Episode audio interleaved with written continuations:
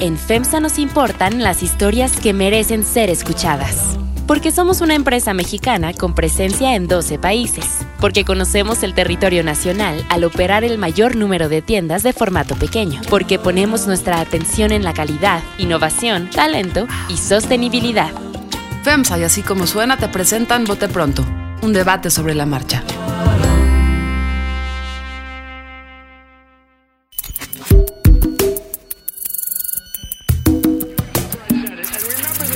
Carlos Puch. María Scherer Ibarra. Ignacio Marván Laborde. Jesús Silva Herzog Márquez. Este era uno de los grandes orgullos del gobierno de Peña Nieto, gobierno asociado con la corrupción. Es que no sirve para hacer política. En Bote Pronto, un debate sobre la marcha. Bienvenidos a Bote Pronto este martes. Salvador Camarena, ¿cómo estás? Te doy Hey, la bienvenida Carlos. de nuevo. María. María. Hola, Carlos. Hoy tenemos una invitada que me da mucho gusto tener aquí, que es a Fernanda Caso. Fernanda lleva mucho tiempo trabajando en el equipo de Margarita Zavala y en los No últimos puede llevar tiempos. mucho tiempo si es jovencísima. Bueno, No lleva tanto. mucho tiempo para su juventud. Ah, y en los últimos tiempos eh, ha estado enfrente del INE eh, viendo todo lo que ha sucedido con las firmas, eh, con las firmas de los independientes. Eh, queremos explorar hoy un poquito qué es lo que sucedió, cómo sucedió, eh, a partir pues de que hoy sabemos que hay por bueno hay una hay una candidata independiente que todo indica estar en la boleta Presidencial. eh, presidencial eh, pero hay dos que querían estar que de hecho eh, creo que algunos de ellos en números tenían más firmas válidas o lo que el INE decía firmas válidas que Margarita no me equivoco no Fer creo que el Ah, Bronco sí. tenía más firmas de lo que se conocían válidas Tanto el ¿no? Bronco como Ríos Peter tenían más firmas Más. válidas en los números Exacto. preliminares. exacto este Fer bienvenida Muchas gracias por la invitación. Muy Eh, estar aquí. a ver, lo primero creo, y queremos que hables tú, porque aquí estás, Fer, es que nos cuentes un poco, decía Salvador antes de entrar, y es importante, cómo eran los procesos. Es decir, tú llevas ahí desde hace un rato, ¿no? Es decir, desde que empezó este proceso. ¿Y de qué se trataba este proceso cuando alguien agarraba la app, le tomaba una foto a la credencial, metía los datos y los mandaba al INE? Y luego, ¿qué hacían ustedes si les decían válida, inválida? Empezamos por ahí, Fer. Este proceso tenía dos caras. La que fue pública, que era la de la aplicación hacia los ciudadanos. ¿no? Este proceso de recolección que fue pues, difundido en los medios de comunicación, mediante el cual el auxiliar capturaba la credencial de lector y la enviaba al INE. Pero había todo un mundo detrás, que era la otra cara de la moneda, que era el sistema de reportes del INE hacia los aspirantes de cómo iban sus números. Nosotros para dar de alta a los auxiliares teníamos que enviar cierta información que el INE nos pedía, correo electrónico, el nombre del auxiliar y un teléfono celular. Con esta información el INE los daba de alta y en ese momento nosotros perdíamos absoluto control de la relación que existía entre ese auxiliar y el Instituto Electoral. Si el auxiliar hacía un buen trabajo y empezaba a subir firmas válidas, el- INE nos decía y pues le creíamos. Si nos decía que el auxiliar estaba haciendo mal trabajo, pues lo dábamos de baja. No teníamos más información que la que el INE nos daba. Era binario en ese sentido. Era binario. En ese sentido, nosotros todos los días podíamos acceder a un sistema de reportes que teóricamente era en tiempo real y en cualquier momento lo íbamos a poder ver. Ni un solo día de todo el proceso ese sistema funcionó. Nos tuvieron que mandar las listas por correo electrónico. Tuvimos la primera reunión con ellos a los cinco días de haber iniciado el proceso para preguntarles de las categorías, cómo estaban eh, diferenciando ciertas inconsistencias, a qué respondían. Te puedo decir que hubo preguntas que nunca nos respondieron a lo largo de los 127 días de recolección, pero en esa misma reunión, en esa primera reunión, yo, por ejemplo, había recolectado 93 firmas para ese momento de las cuales no encontrábamos 13, no aparecían en ningún lado. Estaban ahí el director del Registro Federal de Electores, equipo jurídico del INE, eran alrededor de 40 per- personas, tanto directivos como operativos del Instituto Electoral. Se tardaron 45 minutos en encontrar en dónde estaban esas firmas perdidas. Al final de la reunión las encontraron, se dieron cuenta que estaban más, mal catalogados, pero esa es solo una muestra de cómo fue todo el proceso. Irles señalando las fallas, irles preguntando cómo estaban clasificando, pidiéndoles que cambiaran los sistemas de reportes porque no los entendíamos. Eh, finalmente, eh, a los 15 días, 20 días de haber iniciado, yo solicité mi primera audiencia porque quería ver físicamente cómo eran esas firmas que nos estaban marcando como inconsistencias. Para esto estamos hablando de eh, principios de noviembre. Tuvimos nuestra primera audiencia. Proceso que también diseñamos junto con ellos. No estaban preparados, no tenían los equipos, no sabían cómo iba a funcionar esa comunicación entre el Registro Federal, Federal de Electores que enviaba la información y la Dirección de Prerrogativas y Partidos Políticos, que era con quien nosotros revisábamos.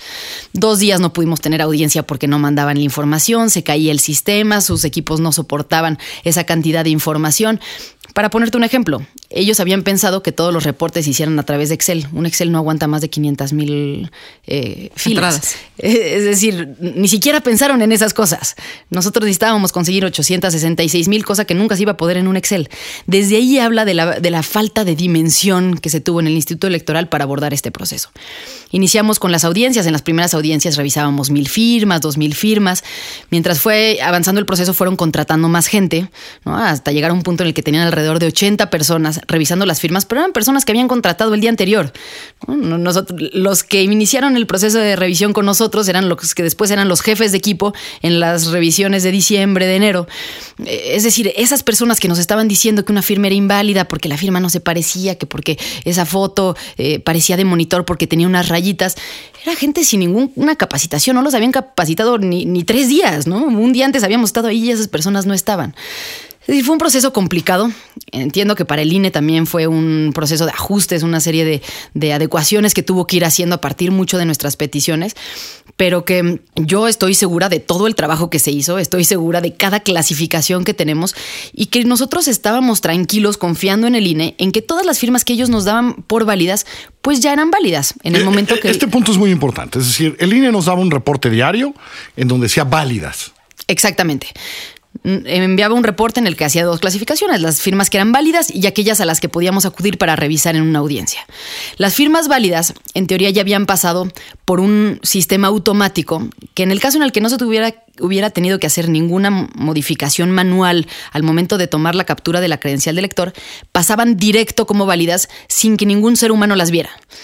Si había habido alguna modificación, es decir, si se habían corregido algunos datos, entonces pasaban a la mesa de control, en donde un grupo de personas las revisaban y determinaban si eran válidas o no válidas. Al final, todo ese grupo de válidas, tanto las que habían pasado por mesa de control como las que habían pasado de manera directa, se juntaban en un bloque que diariamente iba creciendo y que el INE iba anunciando. A la par de los procesos de diputados y senadores, el INE iba diciendo cuántas firmas válidas llevaban los candidatos presidenciales. Nosotros al final del proceso teníamos un millón sesenta y siete mil firmas válidas que nosotros estábamos absolutamente seguros de que ya habían sido revisadas. El problema ahí fue del INE, que no reconoció en ningún momento que su aplicación había fallado y que pasaba por válidas muchas firmas que en realidad no lo eran. No nos lo informó a nosotros en tiempo oportuno para poder hacer algo al respecto, no se lo informó a los ciudadanos, lo cual hubiera sido un escándalo, pues porque fue una aplicación que se pagó con dinero público, eh, tuvo que haber habido una licitación que contemplara todas estas peculiaridades y decidió que únicamente la comunicación girara en torno a los independientes y, supuesta, y supuesto fraude, cuando de nuestro lado siempre hubo la intención de hacer el mejor trabajo posible, tanto que yo estuve en comunicación con la gente del INE uno de cada dos días del proceso.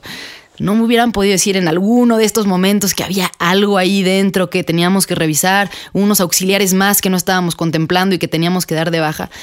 Yo creo que esa información que ellos guardaron estratégicamente porque sabían que se podía convertir en una bomba mediática en el supuesto de que ellos salieran a decir esto, ¿no? Eh, cuéntale también al auditorio el esfuerzo que supone recabar firmas. Esta es la parte que fue tortuosa en cuanto al aprendizaje. También creo que habría que ser eh, generoso con el INE, es decir, también aprendieron y corrigieron. Eh, también al final, quién sabe por qué no avisaron estos últimos mm, datos, pero fueron haciendo adecuaciones ellos mismos a su procedimiento y al final más o menos llegamos todos juntos a tener resultados finales de, recolección de firmas y ahora hay que discutir las discrepancias. Pero para un candidato, ¿qué suponía? ¿Qué, estructura organizaron? ¿Cómo lo lograron? Todavía antes de entrar a hablar de la polémica de ahí unas eh, fotocopias y de, por supuesto, 436 eh, casos 435 casos de supuesta simulación ya revisados. En el caso de Margarita Zavala, menos quedaron en 425. en el caso de otros candidatos.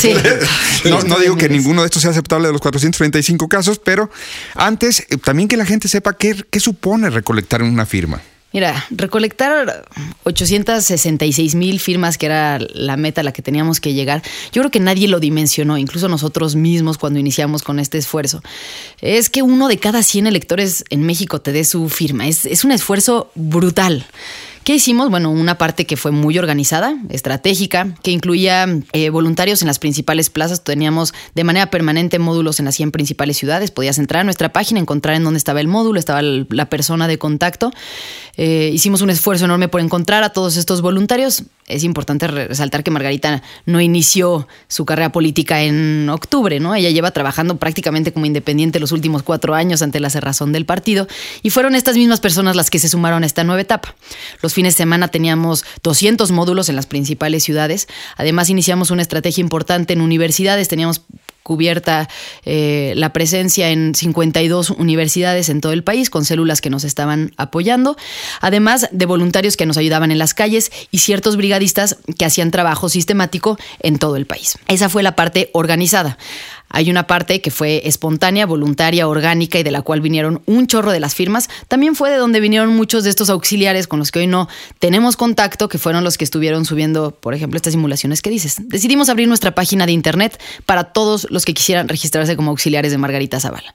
Abrimos nuestro portal. Si una persona quería ser voluntario de Margarita, era bienvenido. Así como nos llegaban sus datos, nosotros se los pasábamos al INE y confiábamos en que los ciudadanos hicieran buen trabajo. La información que nos mandaba el INE era lo que nos permitía ir tomando decisiones sobre esos voluntarios. Eh, sobre, y sobre los auxiliares.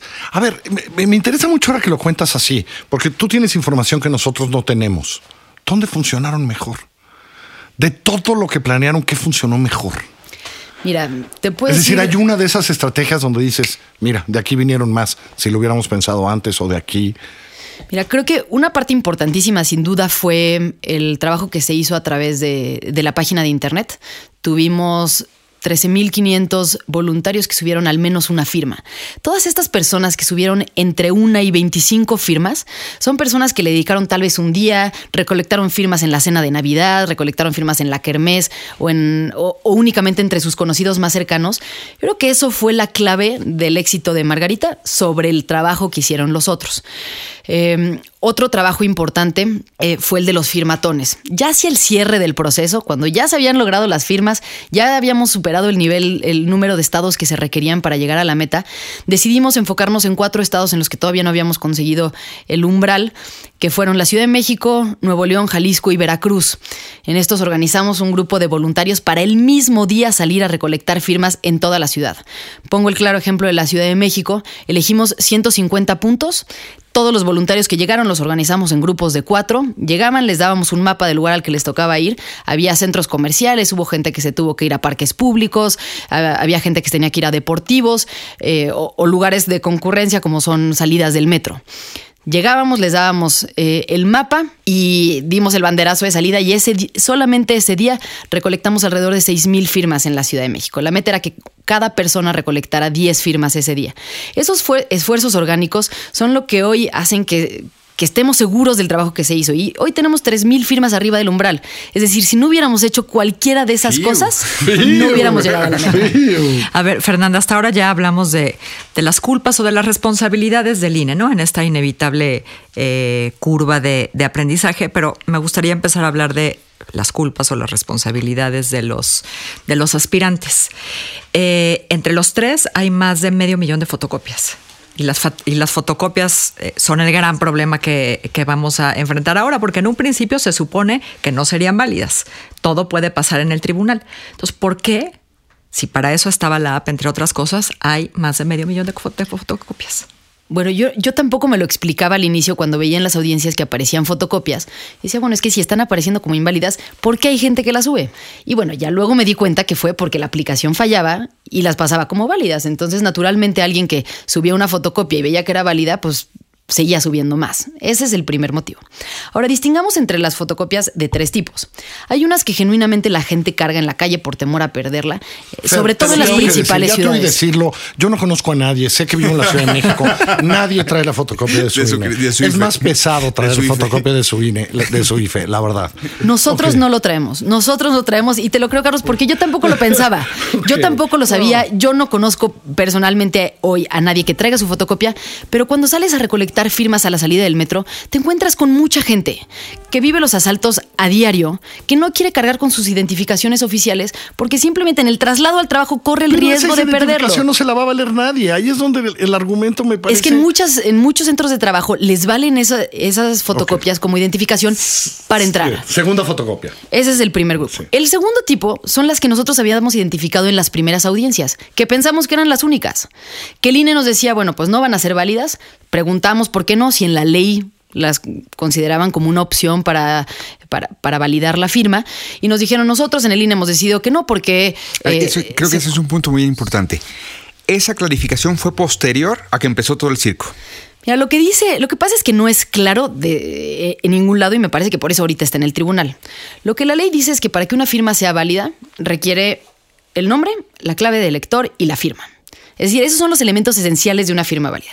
Después, en otra parte, la ley dice, bueno, no se tomará por válida aquella que no venga acompañada de una copia de la credencial del lector. Es decir, no es de los elementos esenciales, es un elemento accesorio y como elemento accesorio únicamente dice copia de la credencial del lector. Copia. Una foto es No una copia, una fotocopia es una copia, una foto de una copia es una copia. Todos esos entran como copia de lo que el legislador decidió que tenía que valer como una firma válida para un aspirante independiente. El INE después hizo lineamientos en los que describía cómo funcionaba la aplicación y en esos lineamientos decía que para tomar la credencial tenía que tomarse una foto desde la aplicación de la credencial viva. En ningún lado dice que quedarán excluidas todas las que sean fotocopias, que no vengan en los términos de estos lineamientos. Es decir, únicamente viene como en el instructivo que así tenían que ser. Hoy eso presenta en una enorme contradicción frente al tribunal, porque estamos pes- sopesando una ley frente a un lineamiento del INE que no tiene facultades para legislar. Entiendo el- el- la motivación del INE para hacerlo. Creo que lo deseable es transitar hacia allá. Lo deseable sería también modificar la ley para que no hubiera dudas, que de plano no se pudieran las fotocopias, pero lo cierto es que hoy sí existe una duda. Y quién sabe qué diga el tribunal. ¿Quién sabe qué diga el tribunal? Seguramente se la estará resolviendo en estos Falta la días. tercera. La tercera, tercera forma de La tercera, no, y las terceras fotocopias son las que nunca supimos que existían. En el momento que el INE nos dijo que teníamos 1.067.000 firmas válidas, nosotros asumimos, como les platicaba, que eran firmas válidas. Después sale a decir que tenemos 212.000 firmas en fotocopia que estaban ahí escondidas, ante las cuales no pudimos hacer nada. No pudimos nunca revisar quiénes eran los auxiliares que lo estaban subiendo. No pudimos echarles una llamada o para avisarles que no se podía, o para darlos de baja si asumíamos que estaban teniendo una intención de dañar el proceso o de hacer una trampa. Es decir, pues sí, sí hay fotocopias, pero me parece que de eso, afincar una responsabilidad sobre el aspirante que actuaba, ella y su equipo actuábamos con la información que nos daba el INE, pues sí hay una enorme distancia. Lo que nos preocupa más de todo son estos casos de simulación de los que hablaba, las 432 casos, que están en el mismo supuesto. Eran simulaciones de las que nosotros no nos enteramos hasta ese viernes en el que el INE salió a informarle a toda la ciudadanía lo que había encontrado en la verificación. Antes de eso, nunca tuvimos conocimiento de un solo caso de simulación en las firmas de Margarita.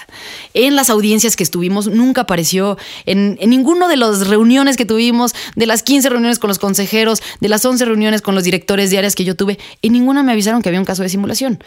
En el momento que nos enteramos, pues naturalmente investigamos, tuve las audiencias, resultaron ser nada más 432, subidas por cuatro auxiliares, todas subidas el 21 de diciembre entre las 12 del día y las 3 de la tarde, es decir, fue un esfuerzo de alguien organizado para manchar el proceso.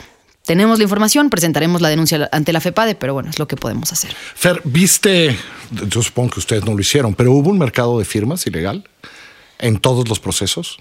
Yo ¿Se creo les que sí, acercaron? sí, sí. Había un, hubo un mercado de firmas ilegal eh, entre aspirantes de distintos niveles. Me parece que en eso el INE estuvo muy bien en salir a clarificar las cuentas. A mí me gustaría que salieran con la misma claridad cuando hacen, por ejemplo, el reporte de la verificación de padrones de partidos, que dijeran cuántos muertos se encuentran, que hicieran todas estas ruedas de prensa para eh, que han hecho, por ejemplo, sobre los independientes para dar estos números. Y creo que eso va a ayudar mucho para eliminar el mercado de fotocopias y el mercado de eh, credenciales que se, que se dio en- en- entre los aspirantes, porque esto, bueno, naturalmente eliminará los incentivos de alguien para hacerlo, ¿no? Sí existió. Sí, sí existió, sí existió y fue en, pa- en gran parte provocado por estas fallas de la aplicación del INE que pasaban por válidas firmas que no lo eran y generaban incentivos perversos. Nosotros, porque desde el principio realmente queríamos llegar a la boleta, realmente estábamos trabajando con ciudadanos de carne y hueso, nosotros sí, eh, saliendo a las calles, organizando distintas estrategias. Pero imagino que si un aspirante no tenía cómo hacerlo y no le importaba violar la ley, bueno, pues es que los incentivos estaban puestos. por el INE. Eso de las fotocopias, es, entiendo lo de la diferencia entre la ley y los lineamientos, pero no solo es porque es, es raro quizá para nosotros clase medieros entender que alguien cargue con su foto de Fotocopia, la una fotocopia de la credencial de lector, porque en última instancia cargas con una foto, bueno, que claro, luego te pueden robar el celular y sale lo mismo. Pero el punto, ustedes instruyeron en algún momento dado, oigan, chavos, chavas este, que quieren que Margarita sea candidata, pueden tomarle foto a una fotocopia de la credencial. No, por supuesto que no. Nuestra instrucción siempre fue eh, que se siguieran los lineamientos tal como el INE los había emitido. Siempre que detectábamos en las audiencias que alguien estaba subiendo fotocopias o dábamos de baja al auxiliar, revisábamos qué estaba pasando, si es que acaso no había tenido comunicación. Como les decía, muchos se integraron a través Entonces, de la página de repente internet. aparecen 212 mil. 212 mil, de un millón quinientas mil, ¿sí me explicó? O No, sea, sí, sí, al pero- final sí, sí son muchas, pero no es la esencia del trabajo de Margarita. La esencia del trabajo de Margarita fue el trabajo genuino que se hizo en la calle. Son 212 mil, pero no llegan a ser el 20% de las firmas de Margarita. ¿no? Pero nunca las viste en las audiencias de revisión tampoco. Cuando las vimos en las audiencias de revisión, actuamos con, res- eh, con respecto a ellas. De las que no vimos, que fueron estas que estas Línea son las que se daban después, como válidas. son las que se daban como válidas. Sí, es que el asunto Es de que las es- fotocopias puede cambiar el resultado, ¿no? De, de las fotocopias dependerá que haya un candidato Bueno, independiente o ninguno. extra o O cuatro mil fotocopias más y, y Margarita eh, hoy no estaría en la boleta, Exactamente. ¿no? Cuatro mil. Cuatro mil. No Ahora, no hemos revisado, no hemos tenido audiencia sobre todas estas nuevas inválidas. Yo no las he visto. Esta es información que hasta ahora, como les decía, nos ha dado el INE, que ya en momentos pasados pues, ha- hemos visto que sí hay algunos errores en esas clasificaciones. Me han pedido que esperemos, porque ahorita por limitaciones eh, materiales están teniendo que atender primero a las audiencias del Bronco. Ríos Peter no ha pedido hasta ahora audiencias y hasta que terminen ellos, nosotros vamos a poder iniciar con nuestras audiencias sobre las fotocopias de esta segunda etapa. En el momento que tengamos información de eso, bueno, pues también podremos decir de dónde vienen, qué tipo de, eh, de- cuál es el origen, etcétera. Después de todo lo que has aprendido en estos meses, ¿qué le dirías al tribunal hoy? ¿Qué ¿Que le las fotocopias fueran buenas o malas? No, yo creo que se deben tomar por inválidas.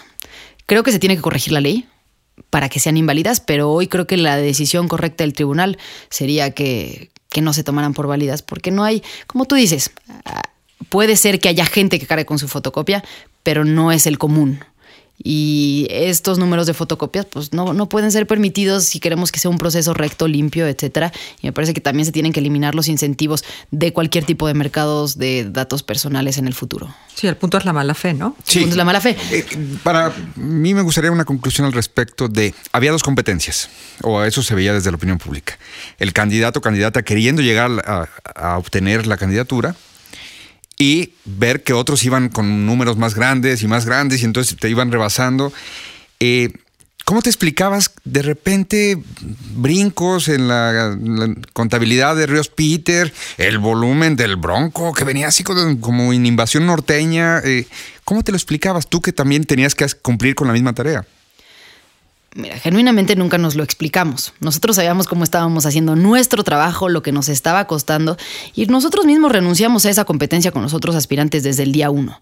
Decidimos que nuestra competencia era para estar en la boleta y que eventualmente nosotros queríamos competir con López Obrador, con el candidato del PRI, con el candidato del Frente, que no íbamos a, centrarnos en esta competencia entre quién llevaba más firmas, sino porque sabíamos que nuestras firmas eran reales y que íbamos a cumplir con el límite que pedía la ley para estar en la boleta. Eh, sin duda fue un proceso complicado porque además los medios de comunicación nos llevaban a esa batalla Claro, de manera ese- natural, además de todas las inequidades que de por sí ya teníamos, que no teníamos spots, que no teníamos recursos, bueno, nos, nos volvían a meter como en una, como si estuviéramos en una especie de interna entre independientes viendo quién iba más avanzado en la carrera. Hicimos todo como, tanto como pudimos por no meternos ahí y, y creo que rindió resultados porque hoy, a pesar de que en los informes preliminares éramos quienes habíamos conseguido menos firmas, pues resultó que más firmas eran válidas dentro de ese mismo universo. Entonces yo estoy satisfecha con el trabajo que hicimos y si pudiera dar una recomendación al, al INE en los procesos que vienen, es que instaurara un proceso intermedio entre el momento que los auxiliares mandan la firma y que ellos hacen la verificación, que pudiéramos tener un espacio entre en el que los aspirantes pudieran revisar firma por firma que mandan los auxiliares y decidieran cuáles sí quieren meter y cuáles no.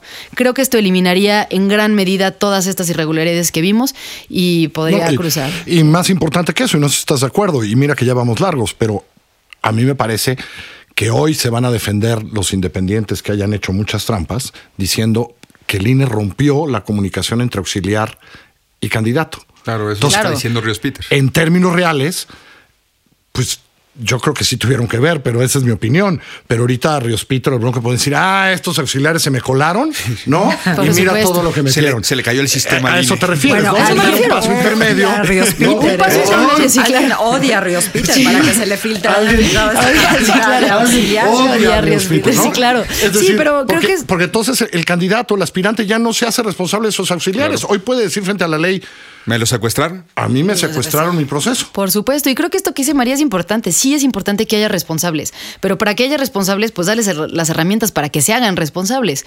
Este es un paso intermedio que falta y que creo que será el pri- la primera modificación que se tenga que hacer en próximos procesos. No está mal. Fernanda, mil gracias. Muchísimas gracias por la invitación. esto dura, ¿eh? porque todavía hay otros procesos por ahí. ¿eh?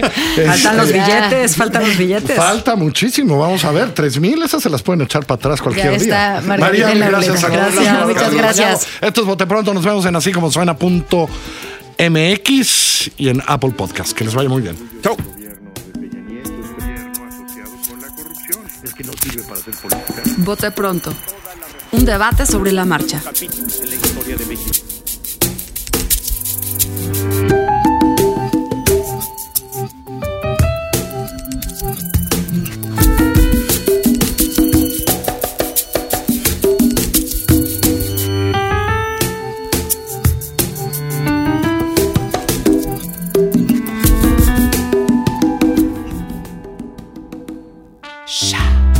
FEMSA nos importan las historias que merecen ser escuchadas. Porque somos una empresa mexicana con presencia en 12 países.